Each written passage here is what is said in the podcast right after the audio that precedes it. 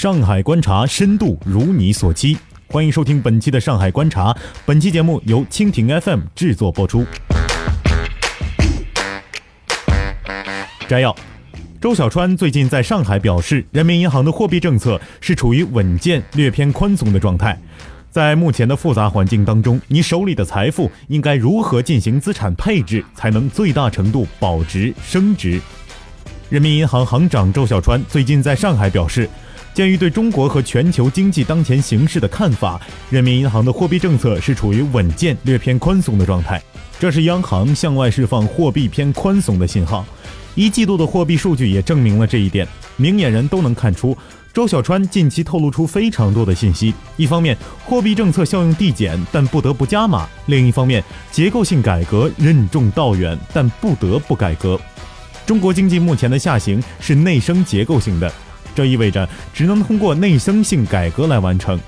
中央提出去产能、去库存、去杠杆、降成本，正是因为当下经济现状是依靠高产能、高库存、高杠杆、高成本来维持的。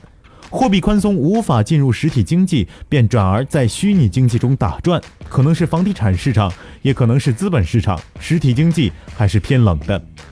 那么，在目前的复杂环境当中，手里的财富应该如何进行资产配置，才能最大程度保值升值？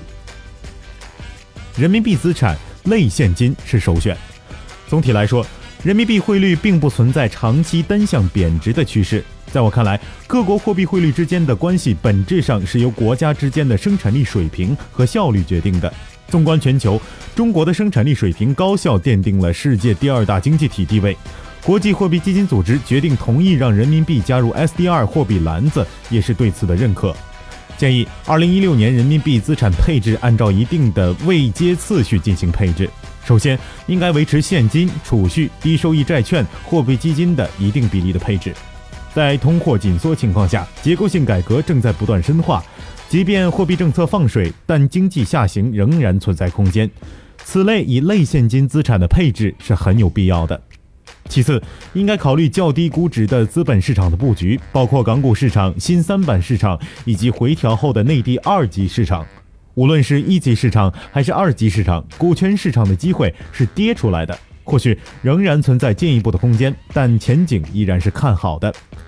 最后是谨慎考虑房地产市场的配置。房地产市场是中国高杠杆的主要集聚地，无论是政府融资、企业融资的背后，都是依靠房地产作为抵押担保的。在整体去杠杆的环境下，存在较大的风险敞口，应该谨慎配置。海外投资上涨过快，别盲目。有人说中国经济总体偏冷，是否应该将投资方向转移到海外？例如美国这样经济复苏的市场可以避险。从去年五月份开始，我们确实建议一些高净值客户通过 QDII、QDLP 发行的跨境投资产品等合规投资渠道来配置海外资产。逻辑是比较清晰的。国内高净值人群海外配置本来较少，主要是投向国内股市和房地产市场。前几年国内回报相对比海外高。因此，虽然大多数人此前已经有海外资产配置的意识，但大多没有落实到行动上。去年资本市场下滑和汇率贬值两个因素相加，使得海外配置越来越热。然而，过去三四年间，美国标准普尔五百指数为代表的海外投资市场已经上涨了百分之五十。在目前试点海外配置资产，不应该盲目。